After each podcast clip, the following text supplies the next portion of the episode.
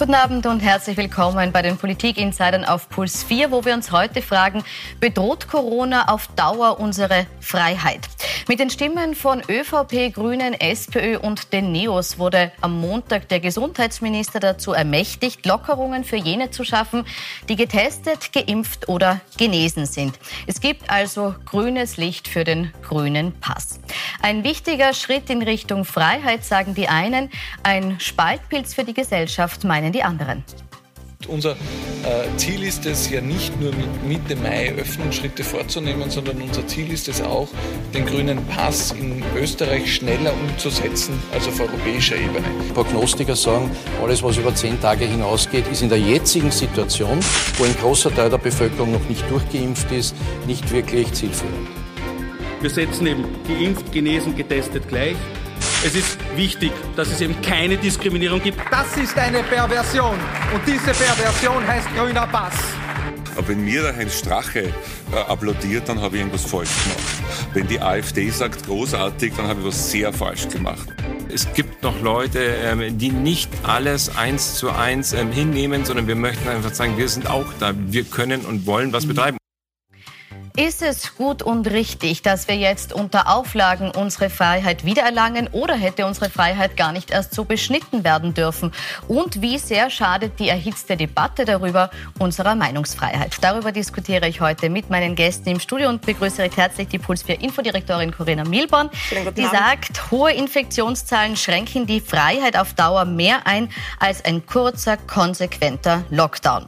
Und ich begrüße den deutschen Journalisten Klaus Strunz, Mitglied der Bild-Chefredaktion, der sagt, harte Beschneidungen der Freiheit sind immer das größere Übel. Herzlich willkommen.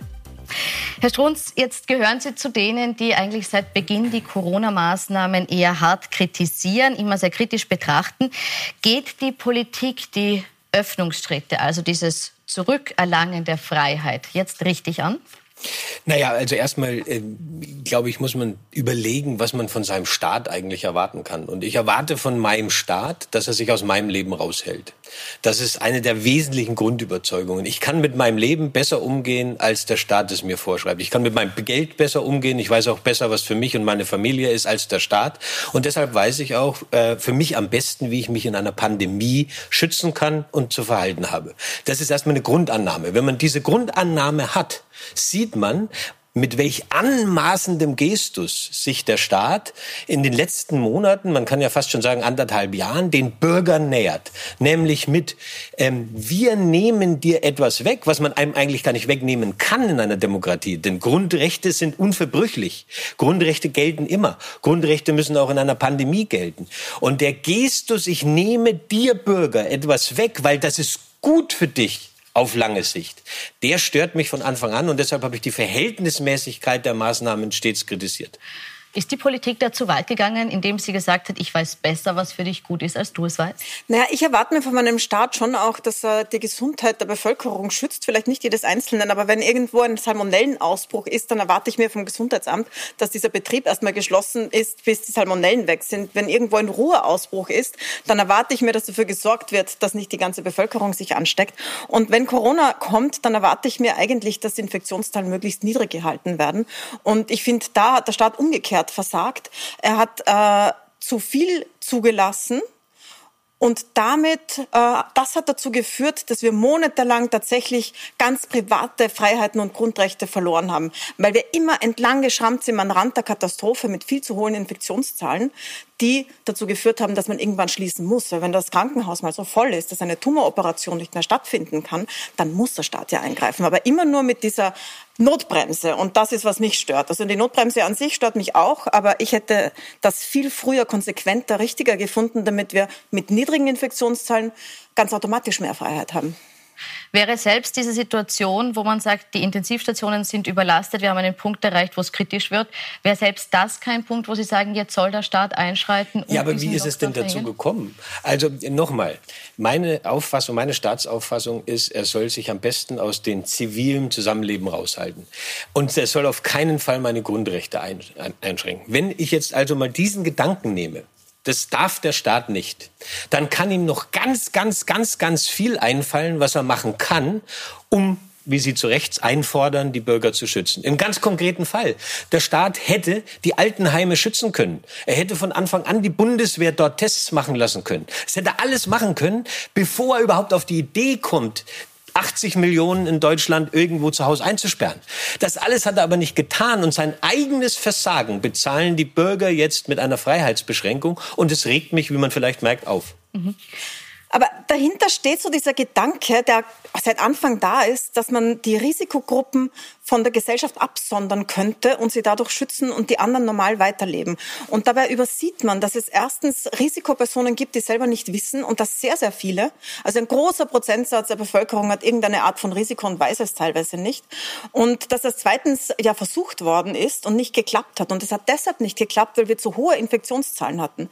Weil wir anders als andere Länder, die sich von vornherein vorgenommen haben, wir lassen das gar nicht zu und tun alles, um jede Infektion nachzuverfolgen, gesagt haben, hm, solange die Intensivstationen nicht kollabieren, lassen wir das mal durchlaufen. Am Anfang hatte man noch denken können, okay, es kann sich sowas wie Herdenimmunität ergeben, aber wir wissen inzwischen, dass der Preis dafür viel zu hoch sind. Wir haben 10.000 Tote jetzt in Österreich bei nur 600.000 Infektionen, also sind weit entfernt von Herdenimmunität.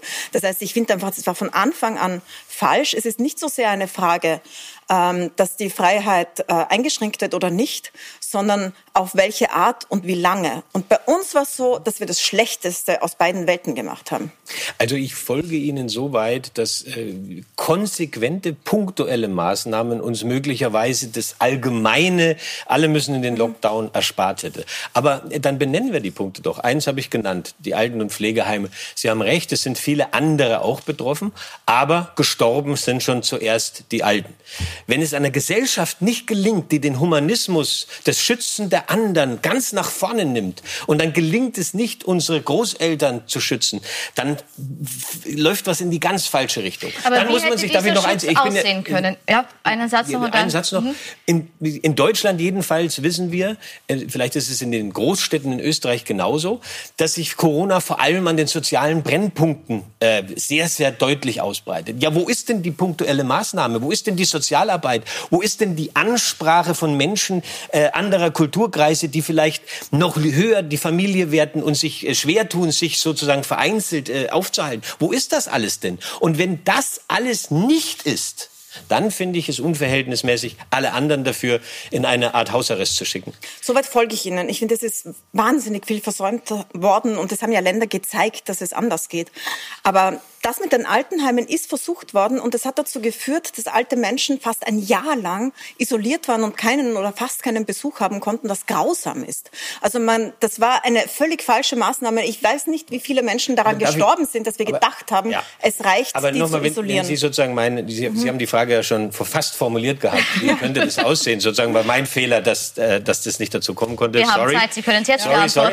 Nein, nein, also ich rede nicht das Wort, um das Missverständnis äh, äh, zu vermeiden. Ich sage nicht, dass die ältere Menschen isoliert werden müssten. Aber warum gab es denn keine Tests und nur wer negativ ist, kann rein?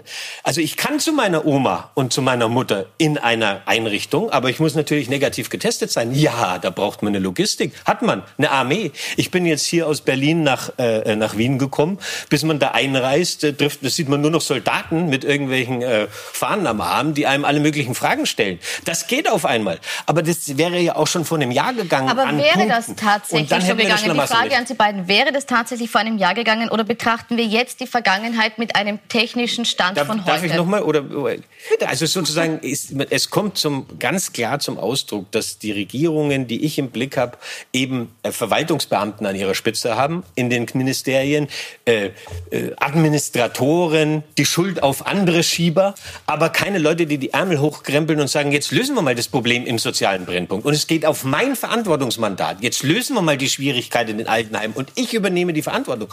Stattdessen hat sich eine Kultur breit gemacht, die, ich nenne es die Ich war's nicht Kultur. Ich bin nicht Schuldkultur. Schuld sind immer die anderen. Es tritt übrigens auch nie mehr einer zurück. Also in Deutschland ist ewig keiner mehr zurückgetreten, obwohl die Fehler der Politik so groß waren wie selten zuvor. Würden Sie das unterschreiben? Würdest du das unterschreiben? Na, bei uns ist der Gesundheitsminister zurückgetreten, aus aber aus Überlastung. ja, okay, also, aber es hat ja einen Grund gegeben. Das eine war dieser ebenso in Deutschland wie in Österreich der Föderalismus. Ein Verwaltungsapparat, bei dem sich herausgestellt hat, dass er doch nicht so toll ist, wie, wir, wie es uns immer erzählt worden ist. Aber auch das Argument von äh, Freiheitseinschränkung. Es ist uns gesagt worden, und so stand es auch in Österreich im Gesetz, man darf Freiheiten erst einschränken, wenn das Gesundheitssystem schon am Kollaps steht oder schon am Kollabieren ist, weil dann, wenn es schon zu spät ist quasi. Und das ist, was ich nicht verstehe, weil das hat dazu geführt, dass unsere Freiheiten so extrem eingeschränkt worden ist, wie wir es nie erwartet hätten, über Monate hinweg, anstatt einmal äh, am Anfang ordentlich, so wie es andere Länder gemacht haben, die Freiheiten in anderen Bereichen kurz einzuschränken. Also zum Beispiel Quarantänehotels einzuführen, zum Beispiel Quarantänen zu überwachen auch, ist nicht passiert, weder in Deutschland noch in Österreich. Zum Beispiel ähm, elektronische Mittel einzusetzen und die Kontaktverfolgung auch mit den Mitteln, die wir haben, auch ordentlich zu machen und nicht mit Leuten, die am Telefon sitzen und sich irgendwas vorsagen also lassen. Also weg mit dem Datenschutz. Apps zum Beispiel. Nein, unter Wahrung des Datenschutzes. Das ja, wäre ja gegangen. Das schwierig. Also bei also den Apps ist das ja gegangen, sowohl in Deutschland als auch in Österreich waren sogar der Chaos Computer Club bei Ihnen hat gesagt, ich kann jetzt gar nichts mehr aussetzen an dieser App. Trotzdem ist sie nicht ordentlich beworben und durchgesetzt worden. Ja, und sie hat halt vor allem auch nicht funktioniert. Also das ist das, das Hauptproblem, heißt, dass sie am Ende nicht funktioniert hat. Das aufgreifen, wo Sie sich ja, glaube ich, einig sind, dass der Zustand, den wir jetzt haben, nämlich ein Dauerlockdown über sechs Monate, kurz vor dem Ende sind wir zum Glück schon, aber ein, ein sechs Monate langer Lockdown keine Lösung ist oder keine zufriedenstellende Lösung ist. Das war auch der Grund, äh, weshalb es eine sehr prominente Kampagne gegeben hat, äh, die Initiative Alles dicht machen, bei der deutsche und österreichische Schauspieler in Kurzvideos ironisch diese Maßnahmen kommentiert haben. Wir schauen kurz rein, wir haben es für Sie ein bisschen zusammengeschnitten. Danke an alle Medien unseres Landes, die seit über einem Jahr unermüdlich, verantwortungsvoll und mit klarer Haltung dafür sorgen, dass der Alarm genau da bleibt, wo er hingehört, nämlich ganz, ganz oben. Ich bin der Niki Ovzerek und angeblich Schauspieler. Ich begrüße die Corona-Maßnahmen, auch wenn Corona vorbei ist. Dass Sicherheit Freiheit ist, dass Gesunde auch krank sein können. Und nicht nur Frauen sind zu dumm, um zu wissen, was gut für sie ist. Auch Männer brauchen eine starke Hand, die ihnen freitags sagt, was sie montags machen dürfen, wen sie treffen, wohin sie gehen und welchen Beruf sie ausüben dürfen. Gott sei Dank haben wir in Österreich so jemanden. Herr Strunz, diese Kampagne hat heftige Reaktionen ausgelöst. Sie wurde einerseits von den Rechten vereinnahmt, sie wurde scharf kritisiert von Schauspielern, die nicht daran teilgenommen haben und auch von den Teilnehmenden haben einige ihre Videos zurückgezogen, nachdem sie gesehen haben, was mit dieser Kampagne passiert ist. Warum finden Sie die Aktion dennoch gut?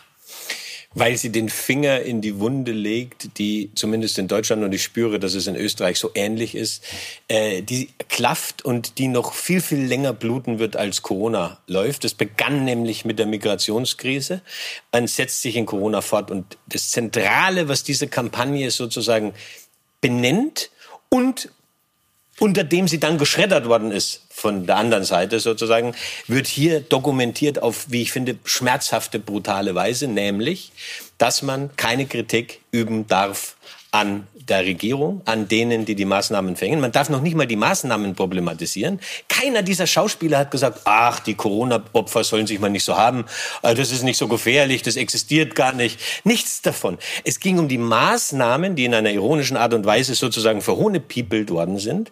Und wenn das nicht mehr möglich ist, dann ist die Meinungsfreiheit sozusagen in einem Terrain, wo es mir wirklich Sorgen macht. Denn jetzt sagen Leute, ja, nein, man darf seine Meinung schon sagen. Die durften das schon sagen. Das ist ja veröffentlicht worden. Aber dann muss man halt auch mit den Konsequenzen leben. Ähm, und das ist der Beginn eine, eines Einstiegs in die Abschaffung der freien Meinungsäußerung. Das heißt nämlich umgekehrt, und das kenne ich nur aus Diktaturen, ja, musst du schon aufpassen, was du sagst. Musst schon aufpassen, was du sagst. Und das ist das Gegenteil äh, eines Landes, in dem ich eigentlich leben und arbeiten will. Haben wir den Punkt erreicht? Aber das ist doch komplett falsch, Herr Strunz. Das ist doch komplett überzogen. Jetzt bin ich gespannt. Das sind, das sind Schauspieler, die eine unglaubliche Reichweite haben, die auch genützt haben. Die durften sagen, was sie sagen. Und es ist breit besprochen worden. Sie waren eingeladen in Talkshows, um das zu diskutieren. Sie waren auf Titelseiten. Wir hatten mit dem Initiator eine Sendung letzte Woche. Nina Proll war in unseren Sendungen und wäre viel öfter da, wenn sie allen unseren Einladungen folgen würden, ebenso wie die anderen. Die haben breite Fläche, um zu sagen, was sie sagen wollen und haben diese Fläche ja jetzt auch genützt Und natürlich dürfen sie das. Also niemand hat es ihnen verboten. Nur zu sagen, was man meint, heißt ja nicht, also, dass niemand was dagegen sagen kann. Man muss dann auch damit leben, dass es andere Meinungen gibt. Und diese Tatsache, dass es andere Meinungen gibt, dann in so einen Rahmen zu setzen, wie Sie es gerade gemacht haben, wo Sie das Wort Diktatur fallen lassen und sagen, man dürfe etwas nicht sagen, wo sehen Sie das? Sonst könnten Sie ja gar nicht drüber sprechen, Natürlich. wenn die nicht also, dürfen. Die dürfen, also hab, die haben Fläche bekommen, die sind gut beschäftigt, die drehen stimmt. alle. Und das Erste, was passiert ist... In jeder Talkshow besprochen ja, worden, erste, auf jeder Titelseite. Ist, also wo ist, das? Das Erste, was passiert ist, ist, dass ein ARD-Rundfunkrat ein Berufsverbot für Liefers gefordert hat. Das ist das Erste, was passiert ist. Das ist die erste Reaktion der linksliberalen Hat er dann aber zurückgenommen, auf ja, diese, muss man auch dazu sagen. Ja, hat er zurückgenommen. Es ist ja ohnehin die Zurücknehmeritis. Also offensichtlich denken sich die Leute immer nicht die Dinge bis zum Ende. Das, das ist ja niemand mit Macht. Das sind, also es ist ein Rundfunkrat, das ist ja so ein Nein, ratendes Gremium. Gremium. Naja, es ist ein wirklich führender SPD-Politiker in Deutschland zum Glück gewesen. Jetzt ist er irgendwie in den Rundfunkräten nur noch. Aber das zeigt den Mindset einer doch großen Blase in Deutschland, dass man dann eben auch mit existenziellen äh, Konsequenzen richten muss. Und ich kenne ein, zwei der Schauspieler, die es zurückgenommen haben, persönlich und habe mich mit ihnen unterhalten. Und die sagen, das ist natürlich genau der Grund. Wenn ich es nicht zurückgenommen hätte, hätte ich keine Rolle mehr bekommen. Ja, wo lebe ich denn? Das ist gelebtes Berufsverbot. Aber es ist doch und gerade der Tat dort ausgestrahlt worden und hatte wahnsinnig gute Quote. Genau, also, das übrigens ist ganz schön. Was ist, was ist das Problem? Sie konnten naja, es sagen. Ist der Tatort Sie ja sind schon beschäftigt. Die haben alle Drehtermine. Das sind ja keine Schauspieler, Theaterschauspieler, die jetzt zu Hause sitzen seit einem Jahr. Na, Aber war, war die Diskussion dabei, ne? keine, die Diskussion darüber keine, äh, wo du dir gedacht hast, okay, es verhärten sich die Fronten und es wird eng, wenn man seine eigene Meinung frei äußert. Hast Nein, das ich finde nicht gehabt an keiner Stelle in dieser Diskussion? Nein, das hatte ich nicht. Ich finde, das hat diese verhärteten Fronten, die schon vorher da waren, gut auf den Punkt gebracht, satirisch überspitzt. Die haben sicher gesprochen für einen Teil der Bevölkerung, der ebenso empfindet. Und die andere Seite hat auch gesprochen. Also ich habe nicht den Eindruck, dass sich dadurch jetzt äh, etwas mehr verhärtet hat oder einer Seite gar der Mund verboten worden wäre. Doch, Sonst wären die ja Argument, nicht überall Ich würde gerne noch ein Argument gewesen. loswerden, wenn ja. gleich ich schon so ein hektisches Flackern in, ihrer Zeit, in ihrem Zeituhrblick sehe. Ich will noch ein Argument ja, loswerden. Ähm, es ist eben doch wieder passiert, dass wenn du eine Meinung äußerst, die nicht in den Mainstream passt, bist du entweder wahlweise rechtsradikal oder gleich Nazi oder Aluhut und Verschwörungstheoretiker oder Querdenker. Und wir können ja jetzt mal den Rückblick lassen und nach vorn blicken. Wohin geht ein Land oder eine Diskussionskultur, bei der man gar nicht das Argument hört, sondern gleich drüber haut, du Nazi, dir muss man doch gar nicht zuhören. Wenn das sozusagen die Ouvertüre der Diskussionskultur der Zukunft ist, dann werden wir uns um unsere Demokratie sorgen. Herr Strunz, das sagen Sie doch, wenn Sie da stehen und das sagen, dann sagen Sie das doch auch, weil Sie sich damit in eine Anti-Mainstream-Position bringen. Aber das stimmt nicht. Sie sagen alle diese Aber Sachen. Wir einen kleinen ich verfolge Test ja ganz genau, was Sie sagen. Aber will noch den, den Satz gern. fertig sagen. Ähm, Sie sagen all das, von dem Sie jetzt sagen, dass man es nicht mhm. mehr sagen darf. Sie sind äh, in der Chefredaktion mhm. der mächtigsten Zeitung in, in Deutschland. Das heißt, Sie haben eine breite publizistische Fläche, die die Bild ja auch ausnützt. Und ich habe noch nicht gesehen, dass irgendjemand die Bild verbieten wollte. Deswegen, das wird auch nie passieren. Das kann auch nicht passieren. Das heißt, Sie sind jemand, der an der Spitze der sozusagen der Pyramide steht, derer die Meinung machen können, vertreten diese Positionen, können das auch und wir fliegen Sie aus Berlin ein, damit Sie sie hier auch vertreten, dann können Sie doch nicht Danke zugleich sagen, dann können Sie ja nicht zugleich sagen, ich darf das nicht sagen, sonst werde ich, aus dem, werde ich ausgeschlossen. Naja, wir könnten ja jetzt einen ganz kleinen Test machen. Ich sage jetzt den Satz zu Corona, äh, ich spreche das aus, was wir beide gerade schon oder wir drei schon tabuisiert haben. Ich habe gesagt, ähm, warum schauen wir uns eigentlich nicht die sozialen Brennpunkte an? Ja, das ist das doch ein Thema in, allen Talkshows. Und das heißt aber in Deutschland, schauen wir uns doch mal an, wie Menschen mit Migrationshintergrund zusammenleben und warum sie sich nicht an die Corona-Regeln halten. Das ist ein so, politisches Thema, das sie überall diskutiert diesen, wird. Sozusagen der ja. Test besteht darin, dieses kleine Snippet von mir, allerdings jetzt auch mit meiner Erklärung dazu, machen Sie als Twitter-Tweet heute über diese Sendung. Und dann, das machen wir. und dann gucken wir mal, was unter diesem Tweet alles steht.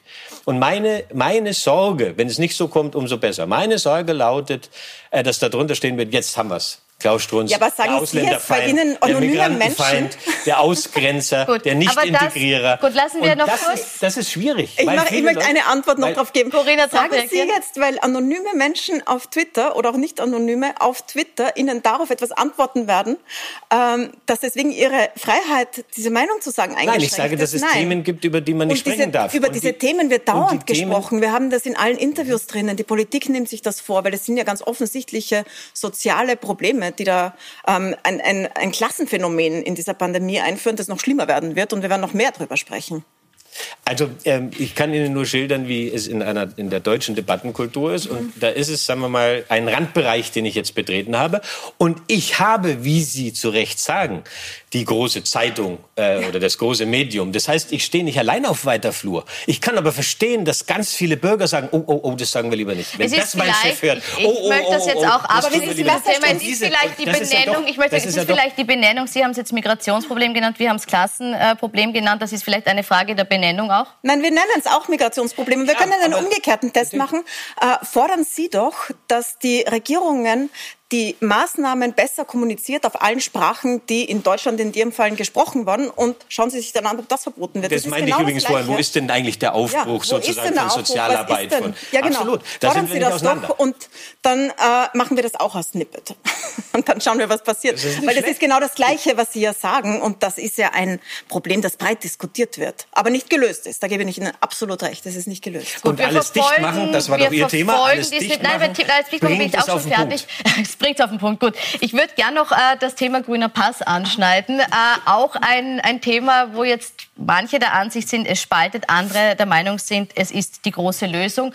Corinna, ist es die Lösung oder ist es äh, wieder ein Punkt, der zu einer Spaltung beiträgt, weil eben Geimpfte, Nicht-Geimpfte jetzt unterschiedlich behandelt werden? Das kann kurzfristig der Fall sein. Es ist aber eine Frage von Wochen, bis alle, die geimpft werden wollen, geimpft werden können. Und man kann sich auch testen lassen. Also das ist ja nicht nur Impfung, sondern auch Test.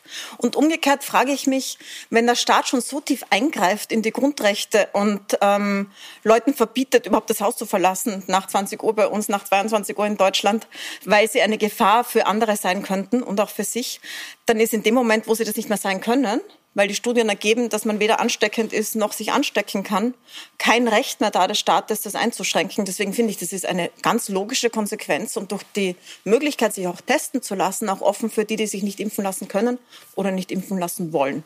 Also ich finde, das äh, ist ein guter Beitrag. Also ich glaube auch, dass ähm, äh, das in die richtige Richtung geht. Äh, ich habe Sorge vor dem grünen Pass, dieses digitale Ding, um das sich Europa kümmern soll, weil um alles, um was sich Europa in letzter Zeit gekümmert hat, ist halt Abendfüllen schiefgegangen.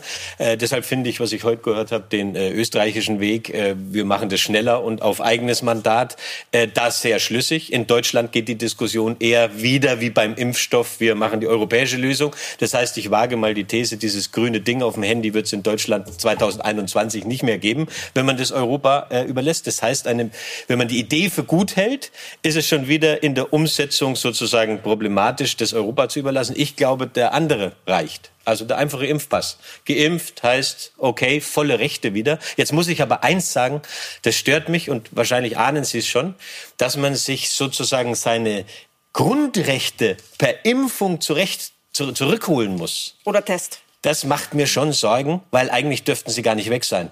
Das dreht auch, wenn man in die Zukunft blickt, das Paradigma um. Als nächstes heißt es, wir müssen abends um 22 Uhr alle zu Hause sein, weil die Abgase von Autos leider die Umwelt so kaputt machen. Das wird das nächste sein. Und was sagen wir denn dann? Stimmt nämlich. Autoabgase machen die Umwelt kaputt. Sagen wir dann, oh, stimmt eigentlich. Wenn wir wegen so einem Virus daheim geblieben sind, dann bleiben wir auch wegen unserer kaputten Bäume und Lungen zu Hause. Und was kommt dann als nächstes? Dass Airlines vielleicht keine Übergewichtigen mehr mitnehmen, dass das in so einem Pass drinstehen muss. Ich bin leider übergewichtig und dann bin ich ein Mensch zweiter Klasse, der nicht alle Grundrechte hat. Besteht das die da Gefahr, dass mit. wir durch die Differenzierung mittels eines Passes, ob grün oder gelb, sei dahingestellt, dass wir damit äh, etwas beginnen, was vielleicht auf andere Bereiche ausgeweitet werden die kann? Sorge teile ich schon. Schon, weil es gibt ja auch andere Bereiche, wo der Staat dann sagen könnte, ähm, damit können wir, äh, was weiß ich, nach einer Fahrerflucht sofort automatisch die Leute erwischen. Wir können Verbrecher sofort fangen. Wir können vielleicht sogar präventiv rausfinden, wer Verbrecher ist. Also es ist, ich finde die Sorge schon berechtigt, dass wenn man diese Tür zum Digitalen aufmacht und den Staat da reinlässt, dass die Gefahr da ist, dass also in anderen Bereichen, wo es auch um Sicherheit und Leib und Leben geht, die Argumente hat, es doch auch einzusetzen. Auf der anderen Seite haben wir jetzt einen Staat, der mit einer Maschinerie irgendwie aus äh, von vor 100 Jahren fahrt. Nämlich die einzige Methode, die er hat, ist zu sagen, bleib zu Hause. In, in Italien heißt das sogar Coprifuoco oder ähm, also ein, ein Begriff aus dem Krieg, wo man zu Hause bleibt, weil Bomben fallen. Und genau aus dieser Zeit kommt mir vor, kommt diese Methode und das kann ja dann auch nicht sein. Also wenn wir die Methoden haben, dann müssten wir in Europa in der Lage sein, das zu machen. Also Südkorea, Vietnam machen das elektronisch, aber das sind Diktaturen oder Länder mit wenig Datenschutz. Und ich glaube, dass wir uns in die Lage versetzen können in Europa, dass wir die technischen Möglichkeiten datenschutzrechtlich richtig hinbekommen und das dann auch nicht ausweiten. Wie kann man denn verhindern, dass so ein Missbrauch oder eine falsche Verwendung, wie es wir jetzt irgendwie verstehen, äh, passiert in weiterer Folge? Also ich, es wirkt jetzt vielleicht für meine Verhältnisse ein bisschen naiv. Ich glaube, wir brauchen alle äh, angesichts von Corona und nach Corona so eine Art Denkpause, um uns zu sammeln, was das jetzt eigentlich bedeutet. Übrigens gibt es auch positive Sachen. Wir kommen in der Digitalisierung weiter, wir haben gelernt, Homeoffice geht, sind alle genannt. Aber wir müssen uns auch, glaube ich, hinstellen und sagen, das war ein einmaliger Eingriff in Grundrechte. Der mag gerechtfertigt sein oder wie ich finde nicht aber Diskussion von gestern. Was bedeutet das für morgen? Und wenn ich mir überlege, wie viele Jahre, Jahrzehnte, Jahrhunderte Menschen gekämpft haben, um diese Grundrechte zu kriegen und sie festgeschrieben zu kriegen, verbrieft zu kriegen, dann dürfen wir uns nicht von einer Pandemie das alles zerstören lassen. Die Sorge mache ich mir schon, dass interessierte Kreise, ähm, Interessensvertreter, politisch Mächtige plötzlich auf die Idee kommen, die Grundrechte auch wegen anderer Gründe einzuschränken und sagen, Moment mal, was damals bei Corona ging, das gilt jetzt doch erst recht. Und dann war Corona an sich gar nicht das schlimme Ereignis, sondern die Folge daraus. Und das müssen wir verhindern. Auch an dich noch die Frage, wie kann man es verhindern? Denkpause? Ich glaube, äh, also vielleicht nicht so sehr eine Pause, aber ein Denkmal, Diskurs. Ein Denkmal, ja, ein Denkmal. Man muss darüber ein, nachdenken, ja, welche ja. Methoden und welche Rechte der Staat in diesem 21. Jahrhundert hat, wo es ganz, ganz andere Mittel gibt, als die, die wir ihm jetzt zugestehen. Jetzt ist es so, man kann einfach eine Demonstration verbieten wegen Corona. Das ist so ein ganz altes Mittel. Die Leute haben aber Vertrauen, dass das nachher wieder kommt oder die meisten haben Vertrauen, dass das nachher wieder zurückgegeben wird. Und mein Punkt wäre, wenn ich das sage, ist dieses Vertrauen man, nicht da, weil wir den Diskurs nicht haben. Kann man künftig dann auch eine Demonstration verbieten, weil 100.000 10.000 Leute mit dem Auto dahin fahren. Geht es dann? Und wir sind näher dran an diesem Gedanken als vor Corona. Und das macht mir Angst.